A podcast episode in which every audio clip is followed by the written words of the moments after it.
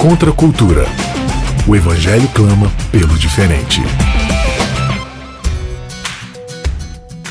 Tem, um, tem uma galera hoje em dia que, que tudo, tudo é ideológico, né? Tudo a gente quer, ir- quer ir para uma linha mais ideológica e esse negócio de ideologia é, é terrível porque você precisa dobrar a realidade, interpretar a realidade a partir de sua ideologia, né? Não é o contrário. Você não formula hipóteses a partir da realidade. Você molda a realidade da sua hipótese, né? E esse pensamento ele invadiu a igreja de certa forma, né? E tem muita gente que lê esse Jesus e, e quer fazer Jesus caber dentro de um personagem que atenda no- às nossas agendas, né? Aos nossos objetivos. Ninguém chama Jesus de Senhor, né? É sempre Jesus que se dobra à nossa vontade política, ideológica, filosófica, social, enfim. Jesus que é o mano da quebrada, né? É, não, é, o é mano do céu. Mano do céu. É. Então, assim, Jesus ele vai, ele vai servir como garoto propaganda do, do, do, do- que eu quero, do meu produto, né? Seja pensamento, enfim tal. E, cara, não é isso que a gente observa em Jesus, né? Jesus revolucionou muita coisa, com absoluta certeza. Mas ele não foi um cara que saiu pegando as tradições e, e pisando e cuspindo em cima e, que- e tacando fogo em tudo, né? E, ah, não, mas Jesus ele foi lá e ele derrubou todo o templo lá e tacou as coisas para fora. Tem todo um objetivo ali que não era de destruir as coisas, na verdade era de restauração, né? Jesus, ele, desde pequenininho, isso se desdobra muito na sua infância, é alguém que está o tempo todo submisso à vontade do pai, né? Seja o pai local ali, a mãe e tudo, é, terreno e tal, mas principalmente do pai celestial, né? Não, pois é, você vê Jesus cumprindo as tradições, ele sendo fiel às tradições familiares da religião de Israel. Então, assim, Jesus não era um revolucionário que se opôs a tudo que vinha da religião do seu tempo. Não, ele cumpriu aquilo ali. Até mesmo porque cumprir as ordenanças fazia parte da sua missão ali. Ele teria que cumprir tudo, né? E Jesus ele se entrega pela gente, não só na sua morte, mas também na sua vida, cumprindo a lei perfeitamente, obedecendo ao Senhor em tudo. Você vê que desde quando Jesus é levado para o templo para ser circuncidado, né, seus pais o levaram lá, ele já derrama ali sua primeira gotinha de sangue, já foi por nós. Então tudo que Jesus fez, tanto em dar a sua vida na cruz, quanto na sua vida de obediência, foi em substituição a nós. Jesus nos substitui duas vezes, tanto na sua morte, que era nossa, quanto na sua vida perfeita. E estar numa família como aquela, que era uma família que cumpria fielmente as ordenanças do Senhor, fez com que Jesus pudesse ter isso. Então ele não era esse revolucionário que saía quebrando todas as tradições. Não, muito pelo contrário, ele era livre, mas era a liberdade de um filho, não de um rebelde. Né? Você vê que no lar de Maria, José, existiam regras, mas existiam regras com, com liberdade. Né? Às vezes a gente quer somente deixar livre. Não, tem que deixar a criança livre. E tem várias linhas pedagógicas que, que seguem isso aí, né? Deixar a criança livre. E- ou então a educação é assim, você deixa a criança lá, ela aprende sozinha, né? É, é, você pega esses métodos construtivistas, né? Não, deixa a criança ali, é ela mesma que vai aprendendo. Só que a Bíblia não encara assim. Você vê a, a Provérbios falando que a estultícia, né, a tolice, está ligada ao coração da criança. Ela não deve ser deixada sozinha para aprender sozinha, porque isso, isso pressupõe que o nosso coração é bom, Uhum. né? Essa que é a pressuposição do mundo muitas vezes. Mas a Bíblia fala que o nosso coração é mau, Sim. ele se inclina para o mal.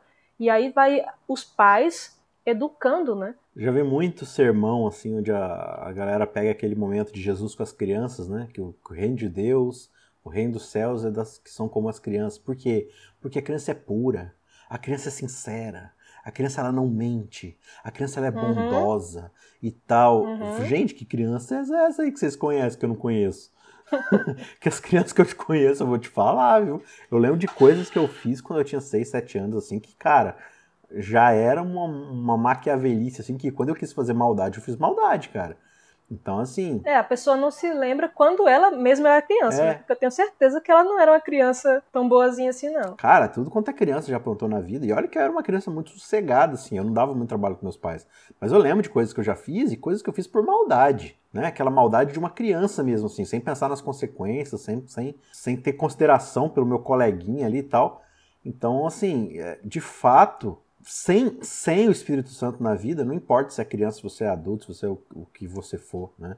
E, e, se Cristo tinha uma coisa na sua vida, era a dependência do Espírito de Deus, né? E mesmo com o Espírito Santo, você vai fazer besteira na sua vida. E criança faz muita besteira, criança desobedece, criança tudo isso. E, e olha que Jesus era uma criança perfeita, né? Sim. Não era uma criança como eu fui, como você foi. Era uma criança perfeita, mas ele tinha é, restrições também. Ele não podia fazer o que ele queria. Uhum. Justamente isso foi formando o caráter de Jesus para ser também o que ele foi, né? Ele a Bíblia fala que ele crescia constantemente em sabedoria e graça. Então, Jesus, apesar de ser Deus, em seu aspecto humano, ele teve que aprender. Ele teve que aprender a ler, ele teve que aprender a andar. Jesus fazia cocô na calça, né? na, na roupa. Na fralda. Ele teve que aprender várias coisas.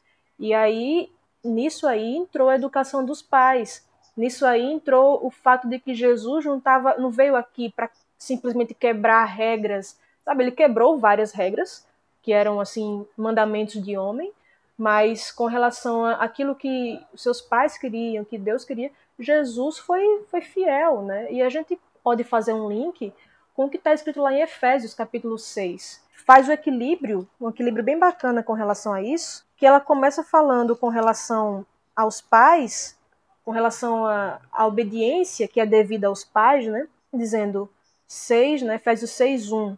Filhos, obedecei a vossos pais no Senhor, pois isto é justo. Honra teu pai e tua mãe, que é o primeiro mandamento com promessa, para que te vá bem e sejas de longa vida sobre a terra. Verso 4. E vós, pais, não provoqueis vossos filhos a ira, mas criai-os na disciplina e na admoestação do Senhor. Então, é não só você ser obediente como filho, mas também o pai não provocar os filhos a ira, os pais não ficarem com regras tolas, desnecessárias, sabe? E não provocar os filhos a ira envolve criá-los na disciplina e na demonstração do Senhor. Quando, sabe, não, não tem regra, não tem disciplina, não tem nada, isso muitas vezes frustra a criança porque ela não se sente amada, né? uhum. né? Teve o relato daquela menina, filha de Baby do Brasil, é, Sara Shiva, né? Ela dizendo que lá os pais fumavam maconha, era a maior liberdade do mundo, né? Enfim. E ela, com 16 anos, saiu de casa, fugiu de casa, foi embora. E dias depois ela liga para casa e, e a mãe atende. A mãe fala: Alô, quem é? Super tranquila, nem parecia que a filha estava fora de casa dias. Aí ela: Oi, mãe, é sua filha. Aí, aí Baby do Brasil responde bem tranquilamente: Qual delas? E ela disse que saiu de casa para ver se deixava a mãe preocupada, porque ela ficava com ciúme, assim, ficava com inveja das amigas que as mães se preocupavam com elas. E ela não se sentia amada, não se sentia, sabe, protegida, querida, quando não havia essa restrição também na casa dela. Aí ela disse que quando a mãe falou isso, ela disse, ah, não tem jeito não. Ela deixou de lado e viu que sabe? Mas isso é importante para os filhos. Então, é, provocar os filhos a ira é também não dar disciplina, não dar limites. E aí a, a criança se sente não amada, não querida, né? Uhum. E aí quando você vai ver aqui, ele fala de criar os filhos na disciplina e na demonstração do Senhor. É uma, é uma liberdade com restrições, que vai restringir isso é, é a lei do Senhor o Senhor vai, claro, né, por meio da sua palavra e por meio da vivência no dia a dia, vai dizer, né, aquilo que é mais sábio de ser feito, né? Então assim, nem tanto ao mar, nem tanto à terra, né? Tem pais que exigem demais, que cobram demais e tem pais que não cobram nada. Nenhum dos dois mundos é o mundo que, que Deus requer, né, para as famílias que servem a ele, né? Uma das primeiras coisas, talvez a primeira, não sei, que que Adão e Eva aprendem como crianças lá no Jardim do Éden, né? crianças no sentido figurado aqui, recém-criados e tal, é que a liberdade ela tem, ela tem um ponto, né? Ela tem um parâmetro, ela tem um limite, não é, não é tudo que está à sua disposição, não é a sua vontade que vai ser feita e tal. Existe uma barreira de proteção para que todas as outras coisas que você está livre para fazer tenham sentido, tenham base, tenham efeito e condições e oportunidade para que você as faça, né? Imagina assim que você, ah, todo mundo é livre para fazer o que bem quiser. Cara, você não vai conseguir ser livre para fazer um monte de coisa. Porque as próprias circunstâncias vão começar a tirar as oportunidades, as, as condições mínimas de, de, né, de, de temperatura, pressão e calor e tal, para você poder exercer essas coisas e tal. Então, crianças que elas é, crescem sem esse tipo de parâmetro são crianças que lá na frente não vão conseguir entender, né, não vão conseguir lidar com tantas coisas e tudo mais. Então, a disciplina, a, a admoestação, principalmente no temor ao Senhor, é extremamente necessário. Por outro lado, também, dentro desse contexto de ira, quando essa disciplina ela não está debaixo da admoestação do Senhor, né? Quando não é uma disciplina que vem dessa pedagogia divina, ela é totalmente dentro do, do ser humano, né? E aí você vai na base do ódio, da raiva, do rancor e tudo mais. É, meu pai ele foi pastor durante alguns bons anos aí, eu acompanhei de perto, assim, ainda era criança e tal, mas acompanhei bem de perto várias questões assim que, que ele tinha que lidar e tinha famílias assim, mais do que uma, né? Onde o pai assim era aquele ancião de igreja das antigas, assim, há muito tempo na igreja e tal, mas era aquele cara assim que não, é, acordava filho 5 da manhã, e se não acordasse, jogava balde de água na cara para levantar e fazer o culto. Já pensou assim, você você é acordado na base do balde de água na cama para você ir fazer o culto. Você imagina que tipo de. Vai amar culto, é, né? A criança não vai ver a hora de falar assim, quero sair de casa logo pra, né? O que, que foi acontecendo? Então, o tempo todo essa pedagogia do terror, da pancada, da palmada, né? A Bíblia fala que a palmada é bem utilizada em certos momentos, né? Mas dentro de uma sabedoria, dentro de todo um contexto e tudo mais. E esse pai, assim, né? O tempo todo castigando os filhos, assim, fazendo com que os filhos obedecessem a Deus na base da pancada, na base do balde de água, na base da, da varada e tudo mais descomedida. O que, que aconteceu? Quando meu pai foi pastor num desses distritos, simplesmente esse ancião não tinha nenhum filho mais na igreja. Né? Três ou quatro filhos, se não me engano. Os três, quatro se afastaram completamente de Deus. E o cara pediu oração lá, todo culto. Ah, eu não sei porque meus filhos se afastaram de Deus e tal. Quer dizer, a responsabilidade do, do, do, pai, no fim das contas, é a mesma responsabilidade do marido. Né? Você tem a esposa que, que Paulo fala para ser submissa ao marido, mas é um marido que é submisso a Deus, né? como, como alguém que está submisso ao Senhor. E o que, que Cristo fez? Cristo ele morreu pela igreja, então o marido também morre pela esposa. Então esse, esse pai que é admoesta o filho é também um pai que é admoestado pelo Senhor. É um pai que está debaixo da soberania divina, né? Então, se essas coisas não caminham juntas, o resultado provavelmente muito possivelmente vai ser negativo. Essa questão da liberdade, se você tiver liberdade para tudo, isso vai acabar cerceando a minha liberdade. Porque se você tiver liberdade para pegar, sei lá, roubar a minha casa, eu fico sem liberdade também, né? Então, essa liberdade restrita é, na verdade, uma liberdade maior, porque se todo mundo fosse criado em casa para não pegar o que é de ninguém, para não maltratar ninguém, sabe? Você, se você trabalha com crianças, você vê como crianças podem ser muitas vezes cruéis, né, umas com as outras, de falar palavras assim, de, de bater, de machucar e tudo, porque elas estão usando a liberdade delas de uma maneira ruim, né? Então, quando você não tem restrições, isso restringe você, na verdade, a vida vai restringir você depois, né?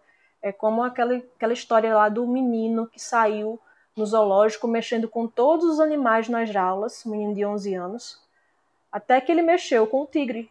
E o tigre não perdoou, não. O tigre arrancou o braço dele inteiro. Né? E aí a pessoa fica. Até falaram assim de sacrificar o tigre, que era o único que não tinha culpa nenhuma. E o pai viu todas as, em todas as jaulas que o menino foi, o pai estava vendo o filho fazer aquilo.